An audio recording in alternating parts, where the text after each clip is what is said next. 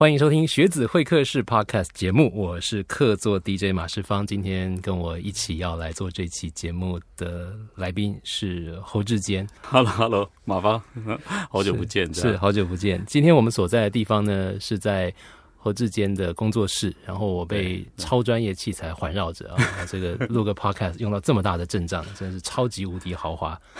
而且今天这个侯老师前面就摆着一台 keyboard，嗯，对对对，对，随时有需要就可以示范。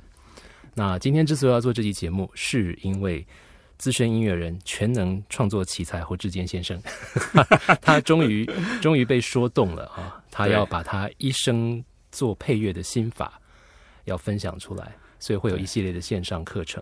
所以说穿了，今天是要广告这个课程，但是我们在节目等一下聊天的时候不会提太多课程要讲的东西，不然 就不不用花钱买课程了吗？你一说两个小时就讲完，大家就下课，这样不行，这样不行。我们要聊一些别的，但是要先讲一下这个课的事情。我们一开始先，嗯，先跟大家讲一下这个课，嗯，呃，就是今天打开 Podcast 听这个节目的朋友，假如真的有兴趣想要报名这个课程的话，嗯，他要怎么做？对他其实就可以现在就是到学子的官网啊，那里面其实有个线上课程的，那基本上就是对马芳刚才讲，就是大概我这几十年来的一个算是一个心得的累积啦。对，嗯，那我自己是觉得就是说比较不一样的在于，就是说我可能就是针对现在的配乐的环境，还有呃我们整个作曲家一个思维，在这方面做的做的一些比较多的。就说琢磨，就说，那一般人可能比如说看电影比较会注意到影像的东西，但是比较不会注意到，就是说，可能这个音乐到底为什么要这样做，为什么要那样做，或者或或或者是到底为什么这个音乐要在地方这样的处理？那其实这个课程很多时候是让大家就是一窥那个究竟啊，就是说呃。然后从这里面看，因为你对这个作曲家的思维有多的认识，然后看有没有办法，你因为这样，就是就是有看片子有更多的不同的理解。嗯，其实我觉得这是蛮有趣的，就是不管你有没有学音乐啦，是是，当然就学音乐观点来讲，我还是会分享一些就是沟通的事情。沟通，嗯、对我觉得沟通是。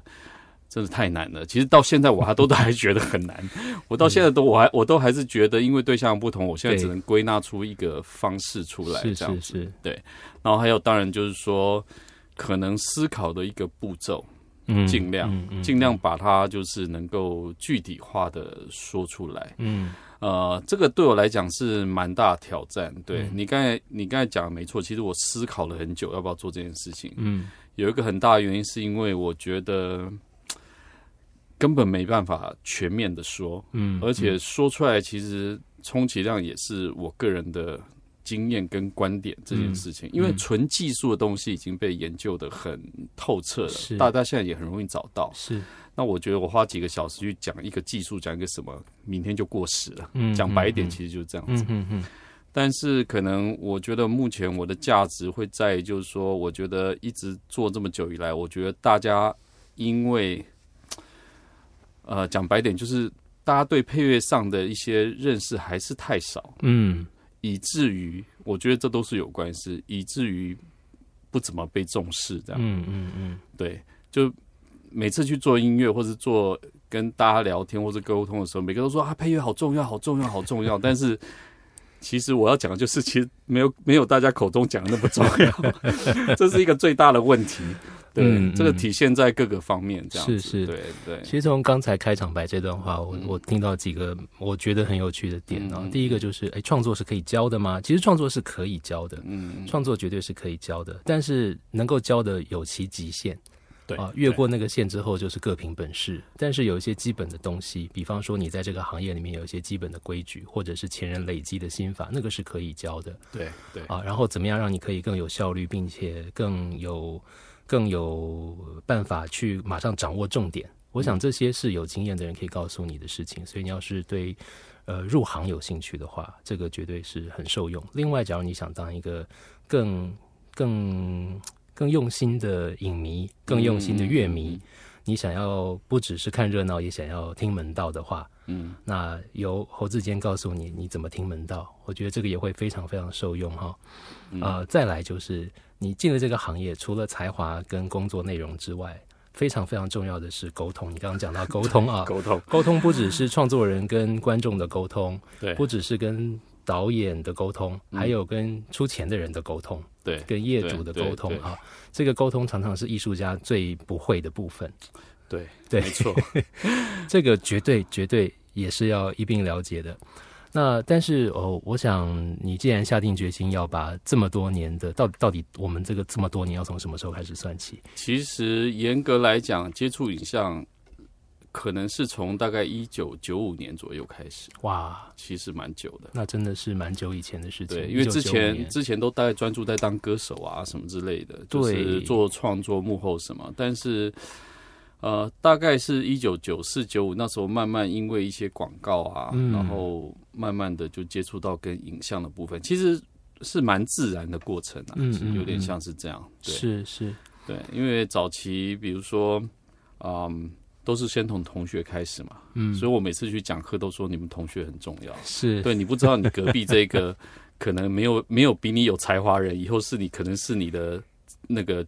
的占占资金来源，真的 真的，这个太重要了。我我常常也跟我的学生说，因为我的学生也有不少人，他们希望呃有一天可以进入这个行业，他们觉得自己很有才华。小朋友现在玩团玩的也很热闹啊。对，那我都会跟他们说，呃，这个行业呃真正厉害的全才型的创作人非常少。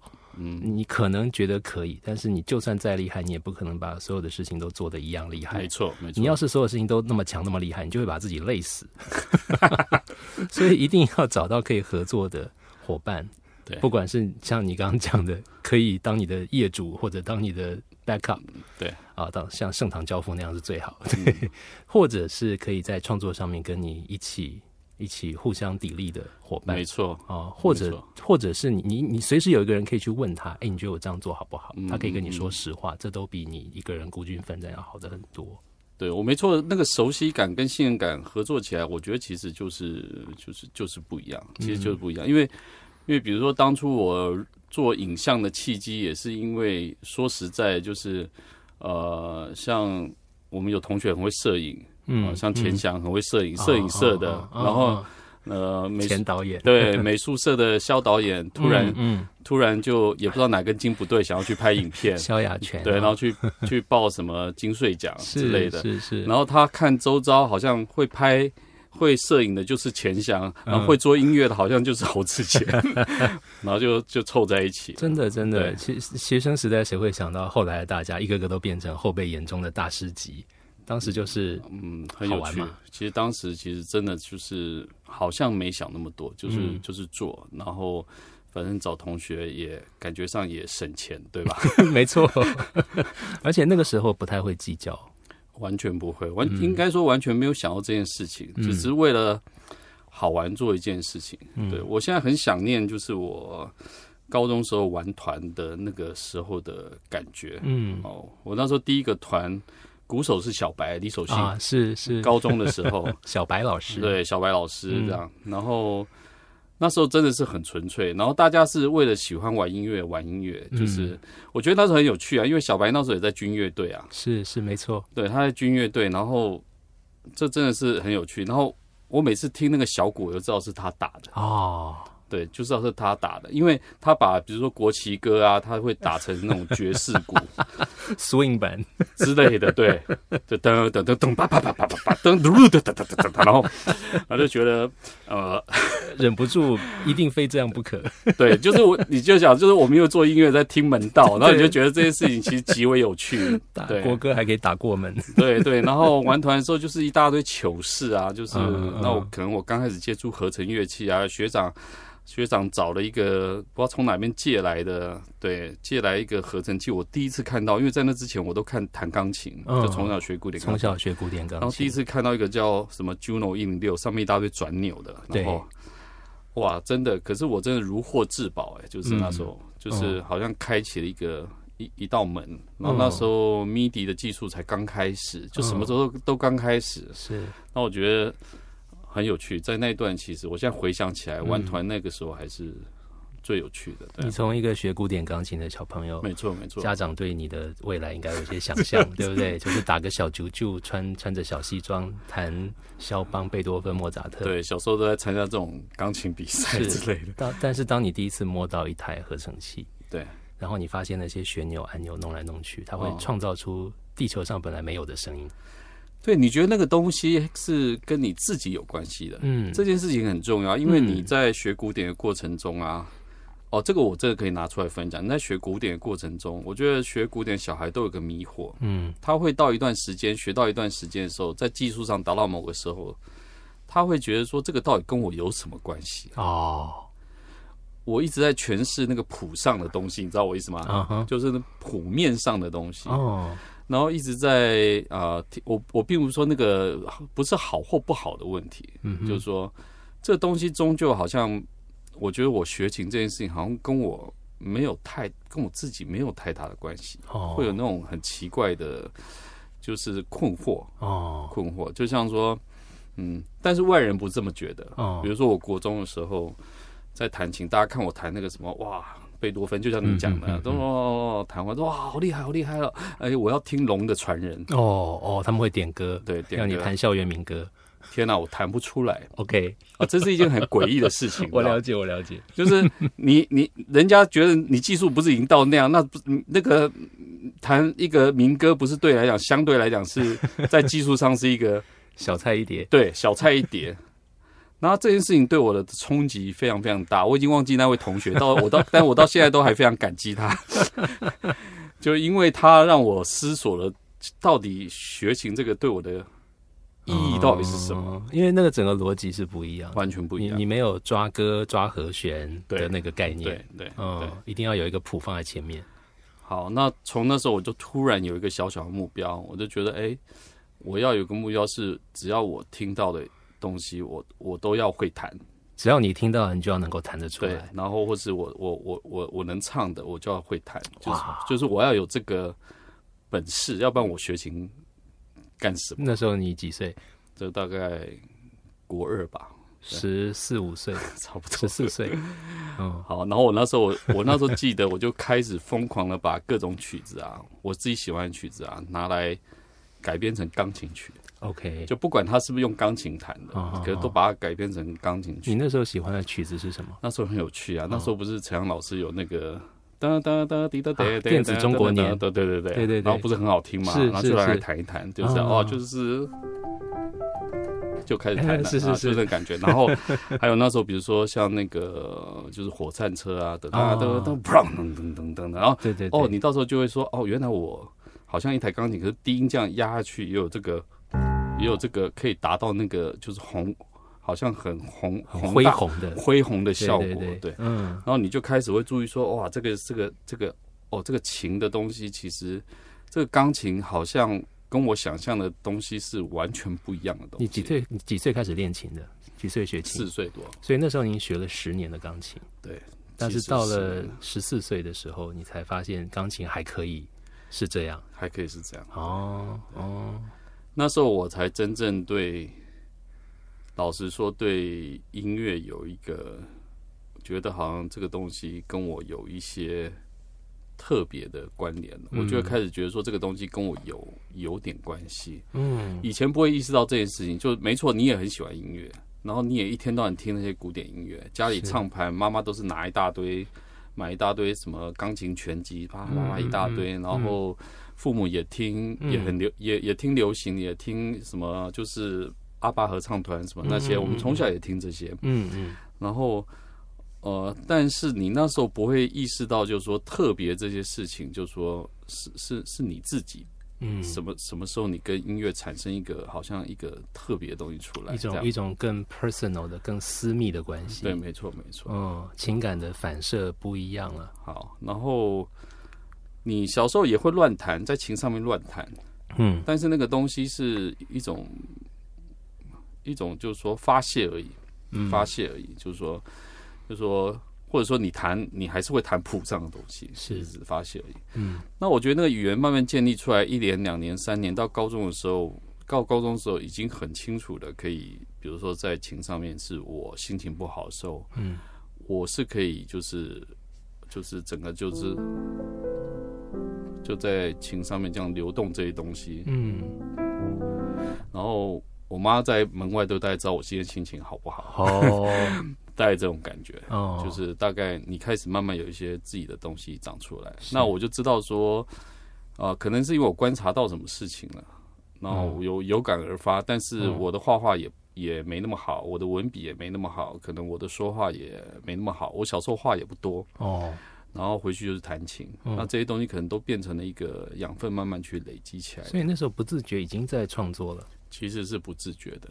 嗯。那再加上从以前，因为我母亲的影响，我对影像就是非常非常有兴趣。哦，对，就是就是我的假日都是在看电影，假日都看电影。是因为令堂的关系。对对，哦，他很爱看电影。他非常喜欢。就是我记得我们家四个小孩放假就是在西门町，就是看两部电影，从老电影到新电影都看。妈妈到了周末就带着四个小朋友对，去西门町。然后小孩负责排队。OK，那时候以前都要排队。是的，是的。对，然后所以我们都很熟，就是那个队伍很长，可是其实有个队伍特别短，我们就去排这样哦哦之类的，就是大概有这样的过程。哦哦。然后呃，每周看电影好像你对就是很稀松平常的事情，对，因为从从什么那种古装变什么流星流星蝴蝶剑都会看的那种，到是到那个比如说像那种经典的，那时候都会重播一些经典，《乱世佳人》《魂断蓝桥》什么这种，然后到最新的《星际大战》什么那时候、那时候最新的那时候很炫的，E.T. 对，什么东西，对对对。然后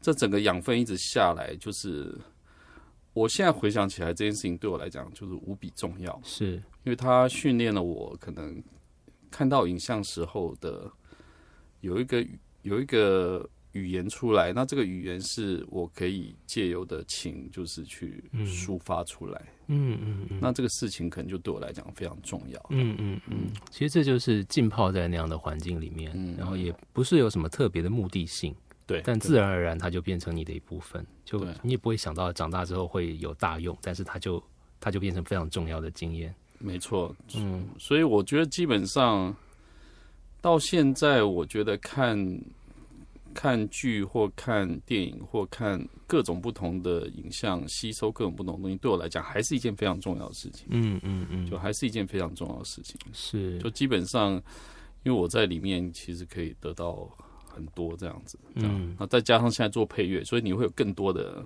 嗯，更多的呃观点，还有更多的乐趣吧，这样子。对对，这蛮有趣，因为从小就就跟着妈妈当小影迷，嗯嗯。然后呢，这个看看电影是一个非常快乐的对对，记忆，然后这个兴趣一直延延续到现在。对，但当自己开始做电影配乐之后，嗯，看电影的时候，有时候会不自觉切换到工作模式，对不对？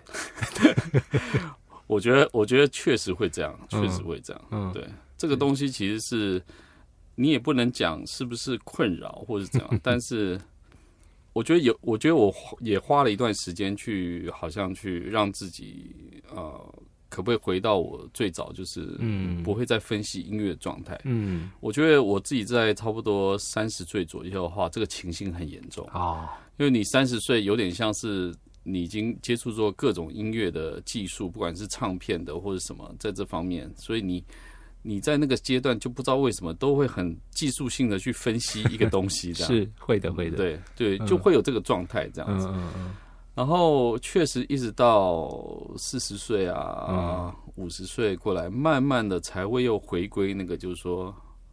我可以放掉这些东西，我就见山又是山了。对 你讲的没错，其实就有点那个意思。嗯，我记得我小时候跟一位非常厉害的前辈录音师嗯王家栋，哦，王家栋，王家栋哦老师，他看着我长大，他跟我妈是好朋友，然后我们一起一起有一次出国去看一个什么演唱会，哦大家都感动的要命，我忘了是什么演唱会，反正是很厉害的演唱会，大家在那边看看到嗨啊，全场都在那边嗨啊，嗯他就插手插插在胸前看，嗯嗯，然后他在那边嗨啊，哇哇哇，他忽然冷冷的说：“哎呀，那个灯慢了一秒。OK OK，” 就是你不觉得这很解嗨吗？对，非常解嗨。其实常常会有这个状况，对我我我到很久在才克服这件事，也是因为我小时候有个经历。我小时候是合唱团的啊，但是那个老师呢是是世纪交响乐团的指挥，是是，哦有他他他来指挥你们小朋友，对他来教我们小朋友，但是他非常的严格，他会放那个交响乐，然后跟问我们说里面有什么乐器。天哪，我在小学我哪听得出来啊？哦，对，那我我就不知道他是来找。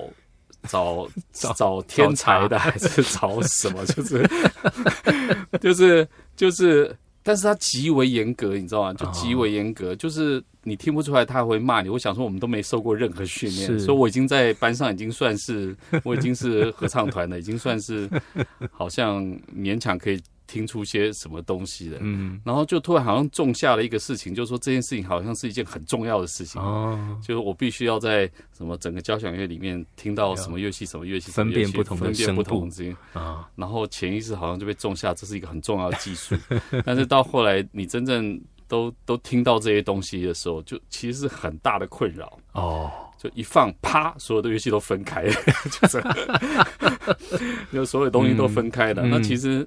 其实马房知道那个，其实乐趣其实是就就会少非常非常多这样。是啊，大家听歌都很开心的时候，你居然听到都是分轨，这有什么意思？一点意思都没有。大家都在唱 KTV 的时候，你就在那边说这低频不行，这不行啊。对，那我我后来发现，其实这中间是要有个平衡的，对，其实是要有平衡。就是说，你能理解一些事情，或是理解一些技技术上的事情，其实是。是有的，是好的，是好事，就是好事。但是在某个程度方面，你也要去，就是说，呃，有另外一个态度，就是说，当你没有在工作，没有在什么时候，你要懂得去真正去感受它就好了。嗯，对，不需要去真的对这样解析它，解析什么的这样。这其实就是理性与感性的平衡了。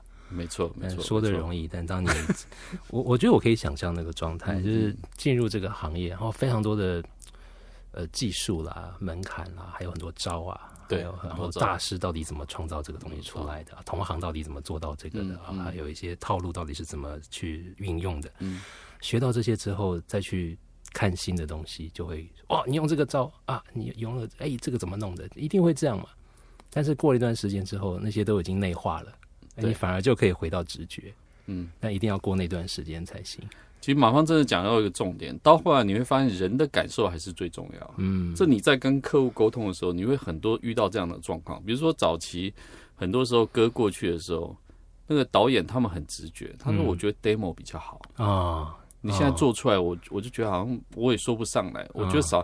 做出来的东西因为很精致，对，然后鼓也认真打，然后弦乐也拉了一下，然后 vocal 也像听过调过。但是对导演来讲，对有些导演来说，他觉得原来那个 demo 那个味道，那个粗糙的东西，他觉得那个东西很自然，很好，很喜欢。嗯，对，嗯嗯。然后你当这件事情多的时候，你会去思考这件事情。嗯嗯嗯，你就会思考，就是说，为什么？为什么？其实导演喜欢那个 demo。那到到到底是他有什么东西跟我们后来做出来的东西到底差别是在什么地方？嗯嗯嗯。那你确实你就会发现，可能就差在一个 energy 的东西，然后差在一个人的东西，差在一个就是有一种那个粗糙的东西，那种不完美的东西，它其实就是正好体现了就是实际的状况。对对对，基本上有时候那个粗糙跟不完美，就是创作人眼中的粗糙跟不完美，反而是导演最喜欢的部分。没错，没错，就是为什么我们喜欢 Bob Dylan 唱歌。对你如果用音准的标准来 来，我相信他现在去唱参加各种歌唱比赛，应该第一轮都会被刷下来。不可能，绝对不可能。他他对他妈就叫他不要去。我真的听像像刚刚这个呃侯侯志坚讲这个不完美的东西啊，我我就想到一个例子是万人的超级市民。啊，最后是李李寿全的那首《未来的未来》嘛，他最后一大段，然后拍台北那个时候的台八零年代中期台北的街头的画面，那是非常经典的一段画面。但是那一段《未来的未来》是 demo，嗯，其实李寿全他给万人听 demo，而且那个 demo 是连那个 lead track 的那个呲呲呲那个节奏都都有。的，然后他就先试唱一个版，对。但是万人超喜欢这个，后来李寿全进录音室录了一个正式版，后来还发唱片嘛？对，他没有用，哎，他用的是 demo，他就他就是一定要那个 demo，所以你回去看 YouTube 上可以看得到，连那个都还听得到，他就没关系，他没差，他觉得那样就可以了。这个真的很有趣，因为也发生在我们做那个那个饭宝的时候。哦，是是，我跟光夏在录音室里面，我们两个大概花了一个下午啊。嗯嗯，他说：“哎、我有个 melody 想法很好，然后我们就进来很 rough 的做了一个东西，然后给导演听，导演就啊很爱很爱。嗯嗯，然后后来我们有个版本是去波士顿拉了交响乐，然后那个那个什么东西都正式来，然后哇。就是搞得煞有其事，然后我跟光夏都觉得哇，这个版本实在太精致、太好听了，怎样是怎样怎样。嗯啊，导演，我导演犹豫了很久，他哦犹豫的非常非常久。哦，对，他就跟我说，他就跟我们说，我好像还是我电影里面可不可以放那个你们原来版本？你们发行用那个版本，一模一样。一模一样，哦就，一模一样。就这件事情一直在发生，对，就一直在发生。嗯嗯，然后你就会发生很多时候，就是说，其实因为你在做 demo 的时候，你在做 rough 的时候，你在做这些东西的时候，其实因为你相对来讲，呃，没有太大的那个叫做技术上的压力或干嘛的时候，其实反而就是还蛮自然流露的。嗯嗯嗯，对，那这个东西其实就突然对我来讲就蛮重要的。对，对，做影像对影像的时候就蛮重要就是我能不能回到那个那个最初的那个状态，嗯这蛮重要的。嗯，那个我实际在做那个嗯蓝色大门的时候，是，其实我完全就跟易志言导演就是在这事在这这个事情有一个内心的交战。那到底什么是最初的状态？嗯哼最初的状态，比如说，因为他找我做蓝色大门的时候，我我其实也弹琴很久了，因为四岁开始弹嘛。是，然后所谓技术纯熟是那么一回事，就大概是那样。嗯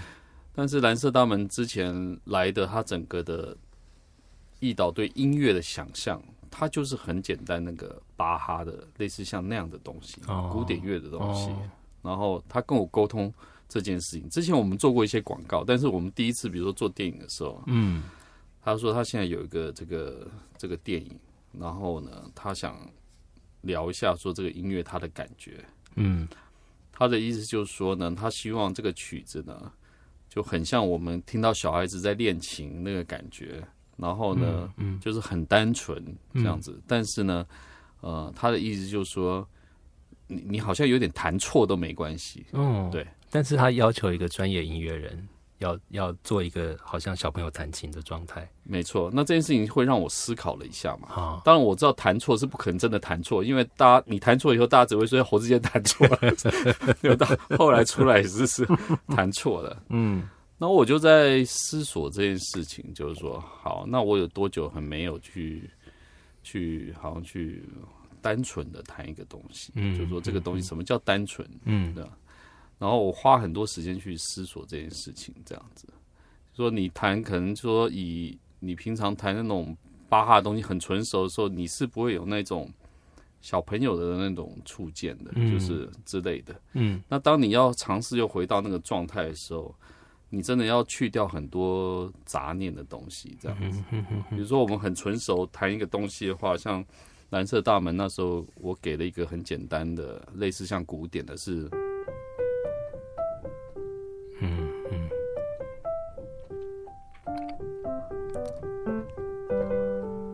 就是大概是这样子的一个东西。但你如果平常练很熟的时候，其实这种东西就很容易变成，就你知道，就是 非常的不，非常的就是有理有气。我那时候觉得我已经有点有理有气了，哦就大概是那种感觉。我了解，所以到后来去试着去弹那个东西的时候，就慢慢去回到那个状态，嗯就是好像我刚学琴的时候，其实我是有点。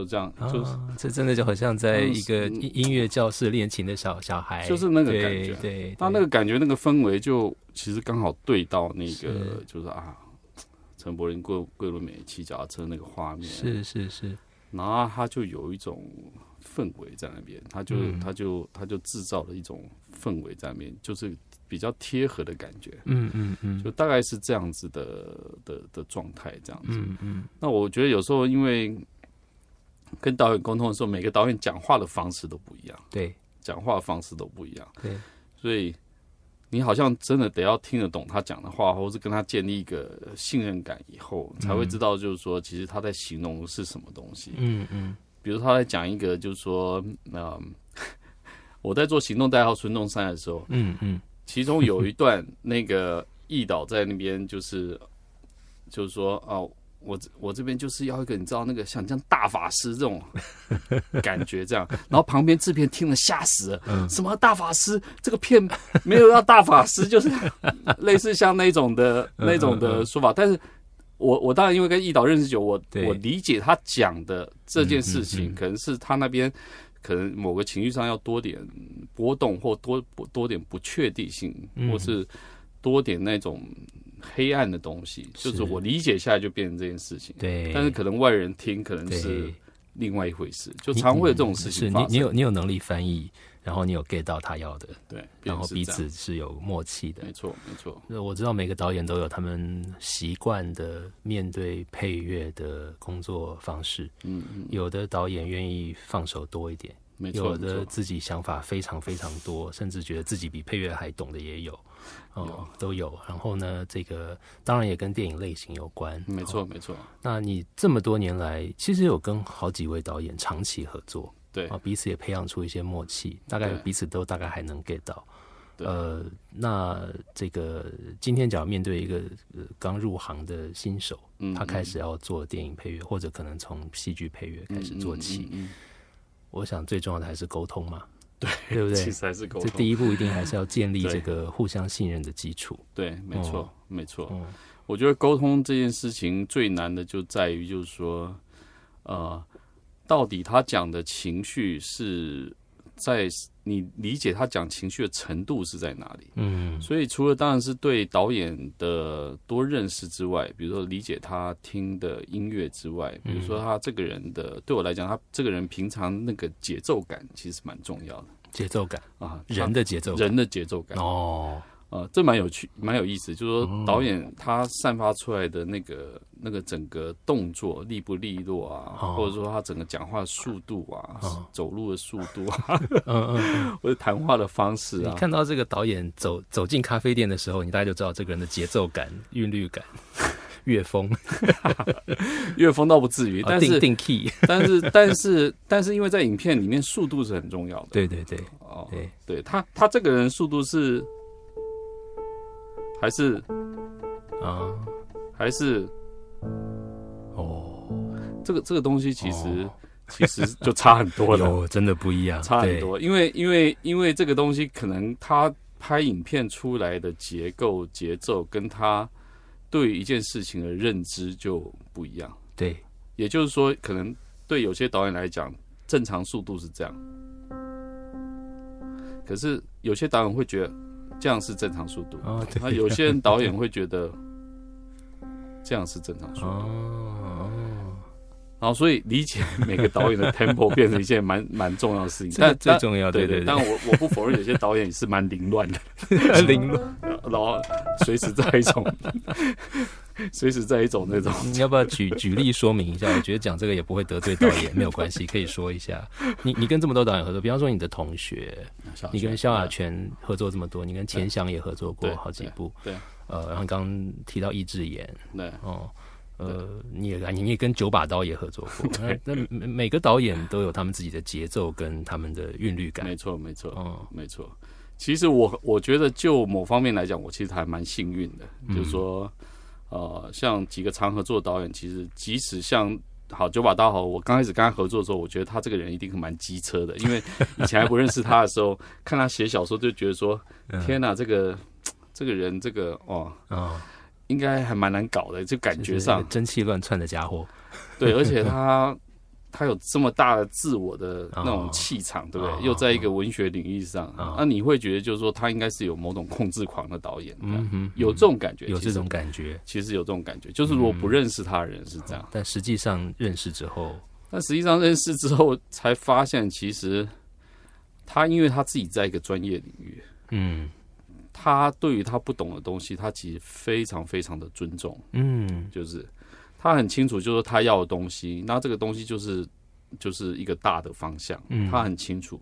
但是之后其实他是很放心的，就是放手给你做，嗯嗯，就是说基本上他希望把那个，就是他是一个蛮尊重专业人，但是他很有意思，他会把他的故事讲得非常非常精彩，OK，对，所以这是他的本行嘛，他的本行，对。他的他的他，你你你在听他讲这些故事的时候，还没拍的时候，哇，你会真的会被灌很多迷汤，然后 开始各个那个想象都出来。导演，我觉得这是导演必备的本领，真的，他他们可以在生活的这些事情上是白痴，或者完全没有经济的能力，或者完全没有会计的概念，或者做人很失败，但他们一定要非常会讲故事。对这是真的。对那九把刀确实非常会讲故事，，OK，而且他讲的字眼各方面很精准，很就是哦很像一个很厉害的说书人这样子。是是是，然后他会把那些天马行空的想法，就是很很很有组织性的、嗯，很有步骤性的去嗯把它推出来。所以一边讲的时候，那个分镜画面都浮现出来了。有有有，其实就是其实就是这样。嗯，然后然后你你就会觉得很有趣，哦你，就会你的你在做的过程中，其实就是要满足这个想象，就是跟九把刀合作就会变成就说好了，那他的想象是这样，对，然后你的在音乐上的描述是不是能跟跟得上这个所谓这个这个世界，嗯，就这个世界。对，所以跟九把刀的我跟九把刀合作，像这样，我比较有点像是就是好像在一个地方呃冒险这样。嗯，但是因为你跟他合作，你知道他对专业尊重，所以你也敢在里面嗯。就是尽量的，尽量的，反正呃，我们每次做九把刀，就是觉得说再怎么样都不会 over，反反正就是先 over 再说，反正要退再尽量翻滚跳跃。对，尽量翻滚跳跃，尽量翻滚跳跃，然后然后翻滚完就是你要回来再说。嗯我确我确实遇到，比如说九把刀是是这个的状况，这样子，嗯嗯对嗯嗯嗯。既然聊到九把刀，嗯你要不要就让我们来实际听一听？哦，当时哦你跟他最近合作的，这最新的是今年度的那个，请问还有哪里需要 加强？需要加强。那之前我想这个听众朋友比较熟悉的，应该是二零二一年的月老。哦，月老月老，我觉得月老可以讲一下。嗯月老，我觉得其实，在设计方面，其实呃有两个核心。当初设计这个，比如说旋律主题这方面，嗯哦，我们自己其实，在做配乐里面，旋律主题是一个非常非常重要的事情。嗯其实我觉得那时候跟拔刀沟通的时候，就是先建立。其实我跟很多其他导演合作也是大概这样的步骤，就是先建立，就是说，那这个主题我会拿来运用，你觉得喜不喜欢？这样嗯大概是这样。嗯所以那我记得当初我们在做那个所谓的影片来有做一些就是 demo 的时候，嗯就是有一段，比如说他们两个人在，大家有看月老就知道，就是手环丢去回来，两个人开始突然有个新店的那个嗯嗯。东西。那时候我们试做了一段，嗯，然后那一段那一段哦，那时候是大概是。就前面开始在酝酿，哦，然后那个环在飞，有有有画面出来了，要形容，对对对，哦。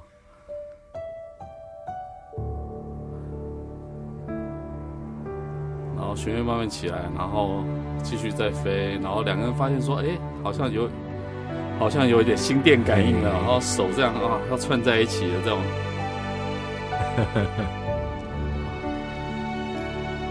然后这时候，哦，两颗心连在一起，然后突然面对面，哦，那我们就出来这个旋律，滴答答滴答，嗯嗯。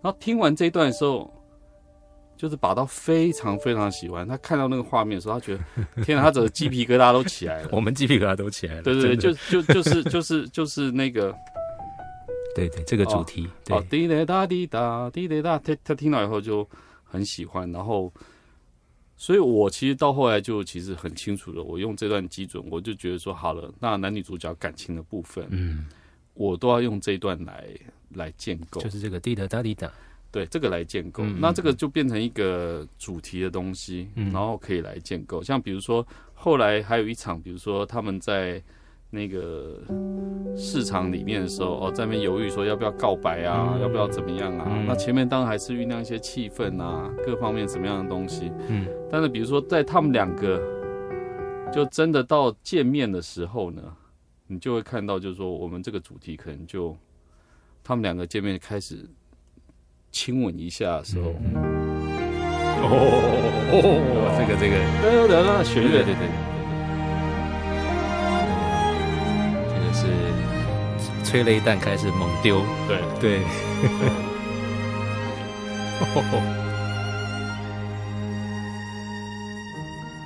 然后让给对话，没有让给对话这样？啊。就其实就是呃很有趣，就是说这个事情其实 其实就是靠这个主题的一些的一些的呃建立完以后，然后在各个不同的地方，然后让这些东西就是电影好像它也有一个东西去就是连接起来。是是是，那这件事情可能就蛮重要，嗯就即使像坏人，比如说在那里面，我们那个嗯什么鬼头城，对对对，我们也是在他第一次出场的时候，就是呃，就建立了一个主题。OK 比如说他刚出场的时候，哦，神是很浩大的，然后在那边，好，在一个那个阴暗的鬼城里面慢慢出来，啊。然后走啊走啊这样，嗯然后旁边就开始这种火在那边烧啊，熔岩啊，然后有一股杀气快要出来，阴森阴森的啊，嗯然后快要出来了，嗯。然后旁边开始，哎、大家哀嚎说啊，这个人是谁？到底谁怎么这么厉害？然后慢慢就是在酝酿那个感觉的时候，这时候慢慢可能主角就会听到哇，慢慢先生出来了。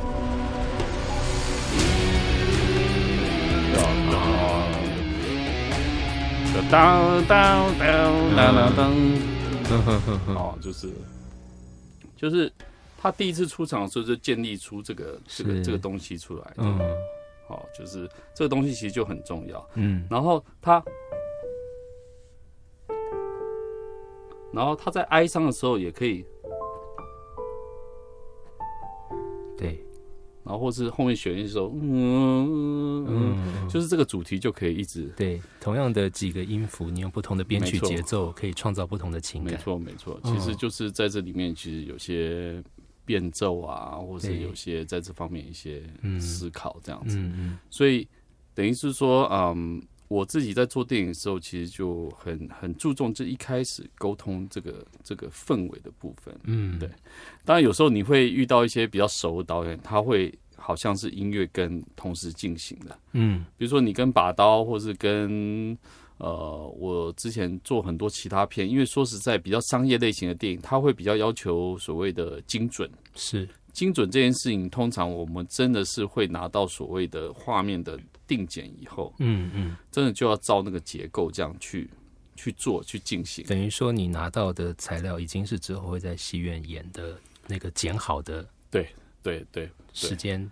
对，你已经结构都很清楚了。是然后啊，他什么时候要起来，什么时候要干嘛或什么的。嗯，但是比如说像呃，我跟萧小泉做，跟钱翔做，然后就有些不一样。嗯像早期我跟萧亚泉做的时候，会比如说早期我做的像《命带追逐》，嗯我跟他很早的一个电影。嗯嗯嗯那那个电影很有意思，他是大概在那个过年的时候就跑来我家这样。嗯哼，过年，我想说大过年跑来干嘛？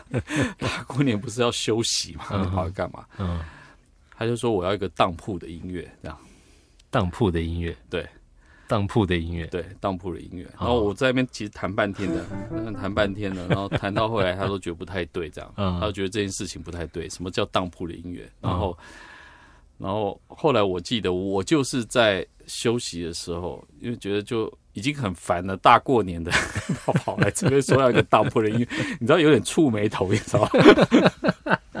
就是对，都是说那个呃呃，过年呃，过年不能欠债，不能欠过年嘛，对对对对。该赎回来的东西要过年前要赎回来嘛。但那时候真的很年轻，现在想起来蛮瞎的。然后，哈，然后后来在休息的时候，因为我已经也不知道干嘛，我就那边随便打个节奏，这样嗯就有点像等等嘎等这这样哦噔噔嘎等这样子，就是这样一个节奏。嗯他就突然说：“哎、就是这个，哦，就是这个。”哦，他就跟我说：“哎、就是这个。”那很有意思。后来，后来那个命带追逐很有意思，就是他在整个的，他后来就带这个节奏，里面我钢琴什么都还没弹哦，哦就是他就带着这个节奏。就是要这个节奏，那边，然后他他拍电影的过程中，全部都在放这个，放这个，放就是拍的过程，演员先听这个，对，哦，然后大家都快疯了。他他找到了这个片子的那个节奏感，节奏定拍，他你对帮他的电影这类电影定拍了，对，这是另外一个例子，就是说啊速度为什么那么重要？就是我们建立一个速度的时候，其实那个那个他跟着节奏怎么拍？你知道，摄影师后来摄影师跟我讲，那个阿强跟我讲，嗯我真的就是不知不觉就是会照着那个速度就等等哒个，然后然后他连演员演的时候他都在放，哦。所以演员去当铺等等哒等放东西，等等他的多少钱？他的这样。哦，那很有意思。那这个建立起来的时候，后来我就跟小白到那个立丰，是是，然后 Kenny 帮我们录了，我还记得，哦哦。就一台钢琴，然后小白把他所有的那个 percussion 都带去，，OK，然后我们就跟着这个节奏，嗯，然后一段慢的，一段快的，然后就在那边即兴录了三天。三天，然后那一天立峰的钢琴非常非常非常好听，哦，就立峰录音室，妈妈也知道很重要的一个录音室，这样是是是，对，然后呃，我觉得整个过程非常有趣。然后小白也疯疯的嘛，所以就 我们要来听听看嘛，听这个。我们先听当铺，啊二零零一年的电影《对对命带追逐》的配乐，萧亚全导演。我们先听那个当铺是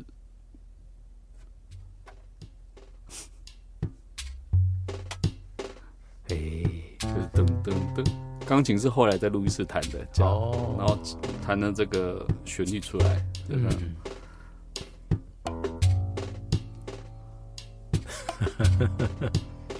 就一个这确确实很有戏剧感，对，对，嗯。然，后镜头慢慢慢慢哦慢慢这样拉，哦，然后充满了一个就是发霉味，那个当铺就是有一个发霉的感觉，嗯，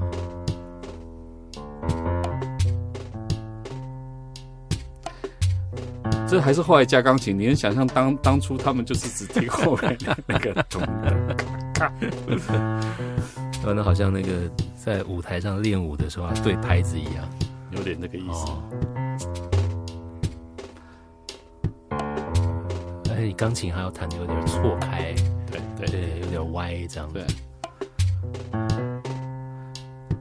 哦，但但那次我很开心。后来我再录到这个钢琴痛嘛，立峰后来我去的时候，不知道为什么，就我不知道是因为嗯录音师的关系，还是整个环境，还是钢琴保养的关系，哦，我就录不出这个这个这个声音。这个声音，对，嗯，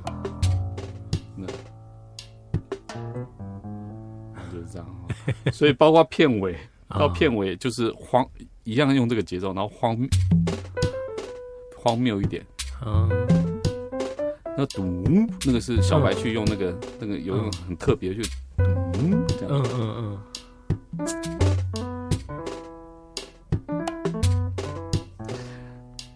我记得当天录到后来都已经进入一个叫做那个人家说那个 trance 的状态嘛，那是就是恍惚狂喜状态。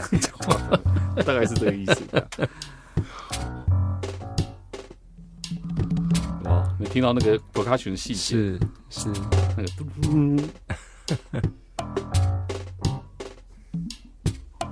这根本就是爵士的底啊。对，啊，打很多打很多小细节，对蛮有意思的。对，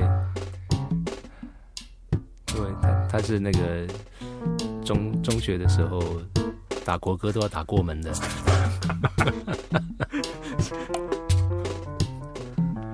我觉得这些时刻都其实就很很珍贵啦。对，这些东西其实都很珍贵，就是说嗯你在那个过程中，其实啊、你就发现其实说跟信任的对象，嗯。其实我在沟通的过程这边一直很强调信任这件事情，是。就是说你跟信任对象合作的时候啊、有时候才有可能因为这样把最好的东西给他，嗯。很奇怪，就是说因为你你觉得自己可以发挥的空间其实蛮大的，嗯，对你也不会惧怕，就是说，呃，给他东西，你好像好像有很大压力会被打枪或者干嘛或者什么东西的这样 是。之类的，就是说，这信任关系其实建立信任关系是沟通过程中一个非常重要的事情，是，对，所以我很在意这件事情。嗯，像萧亚轩导演跟你已经是从学生时代就认识的哥们儿，然后大家都还是 nobody 的时候就一起在玩创作了，所以那个默契跟感情当然是嗯，不可取代的。千香导演也是对，一样的状况。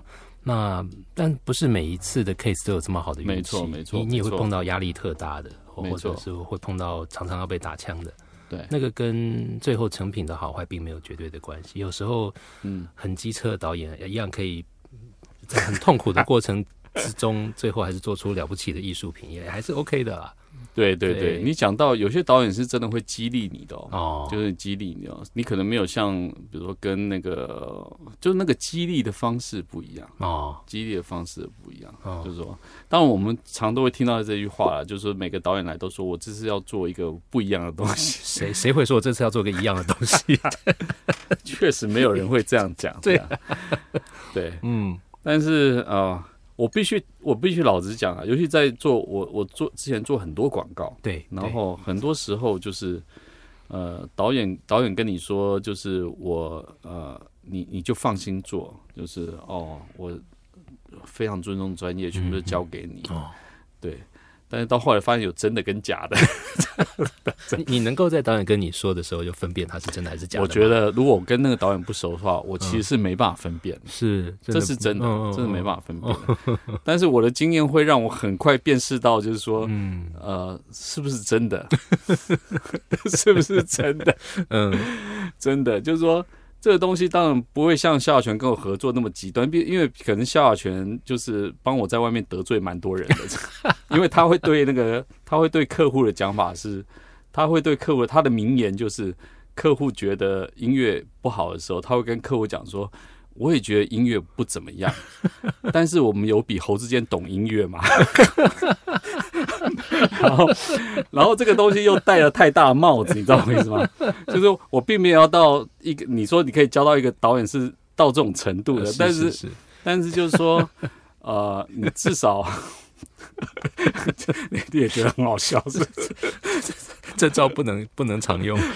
其实不是不能常，是不能用，这不是这是非非常态的状态。但是你们够熟，OK 对，了。够熟 OK。对对对然后他嗯他当然就是好像觉得意气相挺，对对对是是是对。但是但是当然这是好，这是这是我特别讲，这是你建立信任感，可能就是会会得到的自由，会得到空间，对对对对，就是说，还有在里面其实。其实越重要的导演，越重要的人，你跟他信任感越好，他越尊重专业，嗯。而且加上他自己也是一个很有很有分量、很有很重要的人，人家也尊重他的专业，对对，所以所以嗯，我以前跟侯导合作过广告片，是汽车广告片，是是，然后他很尊重专业，我做过去什么，他就说他就觉得哎、好，很尊重专业，没讲什么。嗯，然后重点是客户也不敢改他的片，那也是 也是对这样，没错，所以因此骗子都极为顺利。是是，对。就客户就算觉得怪怪，他觉得这一定是我有问题，不会是侯导有问题。对。对之类的，对，你就知道那个相互关系是什么。我懂，是，对，或者说你在一个合作关系里面，到底说，到底说什么才是重要的？嗯什么时候才是重要？或者你沟通对象什么才是重要的对象？嗯哪个意见才是正确？这很重要。嗯我觉得对一个新手来讲，我一个当然有一个很大的建议是说，你得了解，就是说你接受的、听到的所有的资讯，嗯哪个才是正确的？嗯哪个才是合理的？嗯哪个才是你应该重视的，嗯或是哪个是你应该去 focus 的？为什么？因为其实对一个画面来讲，或是对一个产品对他们有太多种音乐的解法了。对，对你如果每个人要意意见都要听的话，你没有那个过滤器的话，对，其实你就会做出一个不三不四的东西但。这个过滤器的建立是最难的事情。对，这个，而且刚刚你讲的这段话，我觉得不只是做广告配乐或电影配乐，其实在在在出出去江湖走跳，我们永远会碰到这种状况。没错没错没错你你要跟合作对象沟通，你要跟客户沟通，没错任何一个专案，嗯可能都会碰到好好几种不同的意见，对不嗯对？今天这个经理有个意见，那个企划有个意见，结果老板有个意见，嗯呃，这个同事也有个意见，你到底要听谁的？然后现在这个市场有一些很大的问题，你常遇到状况就是说呢，真正能够做决定的人，他们都非常君子，哎呀，要命所以意见上都不是很明确。哦！但是旁边小人很多，真的最怕这种状况，要命的董事长都点点不说话，就说很好很好，你们年轻人很有才华，很好，我很欣赏你 哦。结果你被专案经理搞死，哎呀，对，那那你怎么怎么去在里面抽丝剥茧，就是说去、嗯。去找到真正问题的核心是什么？对，是是，那所以这就变成沟通过程中，其实我其实一直都在学习的事情，嗯。或者说我一直一直很大的感想，就是说嗯。怎么样让自己回到一个比较呃纯粹的状态，去嗯。理解事情到底是什么。我觉得很多事情，当然我很快讲个重点啊，就是我有时候我们沟通到后来，确实都会迷失在那个细节里面，嗯嗯嗯，然后你忘了原来就是说我们刚开始第一次开会讨论的时候，其实我们在讨论核心的东西，对对，对。然后你很奇怪，就经过两个、三个月、四个月，都开始在讲说那个音怎么样啊，那个对那个对乐器怎么样啊，然后那个剪接前面一点点，后面一点点，就是开始讲这种东西的时候，是。然后会在这细节就迷失掉，浪费太多时间我。我觉得所有的听到这段 podcast 的听众都深有同，都在点头，你知道，因为每个人都碰到过这种痛苦的事情。真的，一开始都在讲愿景，对在讲精神，对，在讲原则，嗯，哦。但是过了几个月之后，都在计较投影档的字体要不要小两级啊，或这个颜色要不要深一点啊，那个线要不要拉多一点啊？对对。就是对，那其实其实，在沟通上做配乐也是一样，嗯。就是说你不能让自己成为那个就是跟着在那边掉入那个是掉入那个叫做泥沼泥沼里面的，就在里面这边就跟着卷进去了，然后到后来死了都不知道怎么回事了，这样。对，所以我我我真的就是会觉得说，你做久你就知道，就是说你要么就是敲醒大家那个人，就回到那个状态人。是，我发现是很有用的，嗯嗯，就提醒大家，提醒大家，哎、不好意思，我们的有一个愿景在这里，就像你讲的那个愿景在这里。嗯然后你也提醒自己，嗯就是说你这个东西为什么一直好像被改、被干嘛或者什么？嗯你后来仔细听，哎，对哦，好像也焦点确实因为修修改改，是，原来的东西也不见了。对对，那这个东西其实就就是在沟通过程中，有时候就是怎么样，就是在高度再高一点去看这件事情我觉得情。这其实这不管大牌小牌、资深之前啦，人家找你来做这个事情，是因为你有这个能力嘛，你有这个专业的能力。嗯嗯嗯，那既然你们信任我的这个专业能力，你们要不要相信我的判断？我觉得最后是回到这个地方。没错没错但是没错，你有没有碰到你的职业生涯有没有碰到过客户最后还是不接受？你就说那老子不干了，你们另外找人做好了。绝对有。有哦，也是有嘛，对不对？绝对是有，对，但呃要要要让我到这个地步的时候，其实呃，我在我在尤其在呃二三十岁左右的时候，非常发生这非常容易发生这样的事情，非常容易吗？对，非常容易发生这样。哦那我必须讲两方面，嗯，呃，就是一方面呢，就是呢，我那时候太年轻，啊，哦啊、也没有课程来教我怎么沟通。没有没有，对，那时候没有这种课程啊。对对对对。然后呢，第二方面就是就是真的就是呃，没错，这件事情就是一直在发生。嗯可是我那时候会觉得，我那时候真的会非常音乐人的 ego 啊，你们你们。你们真的都不懂音乐啊，不懂干嘛或怎么样，然后会觉得说客户的要求都是极为无理的，嗯。然后在那漩涡里面，嗯，我记得我自己刚从唱片转到那个广告的时候，是。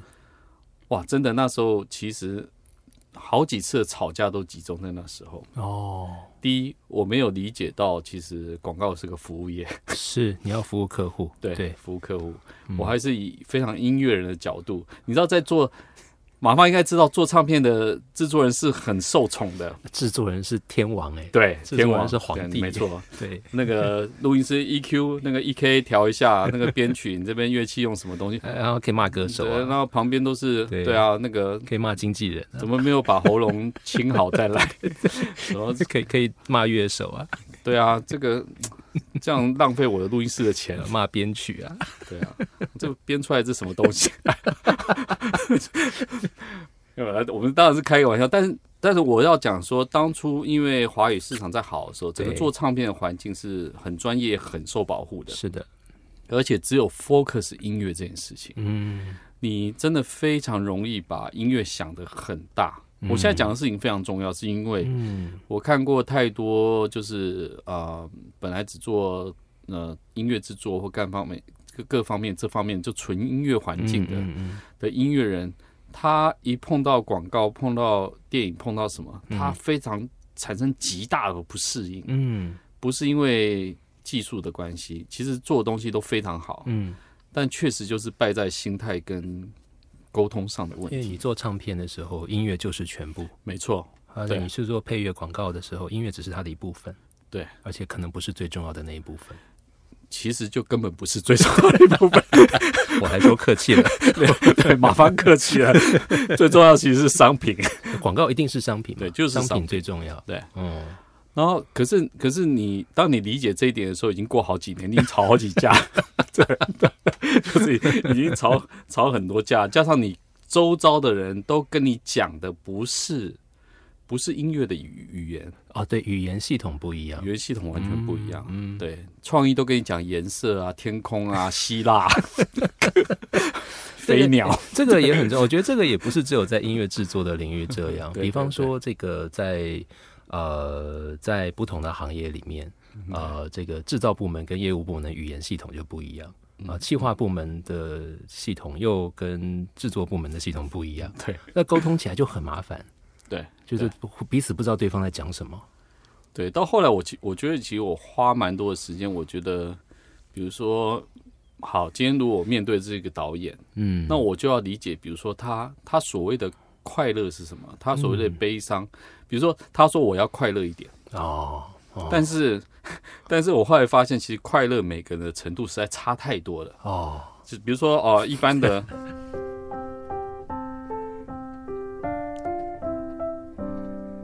假设是正常的快乐，这个是快乐 benchmark 的标准。好，没错，benchmark 标准。然后那个、那个、那个客户的快乐，尤其是广告，都是这样。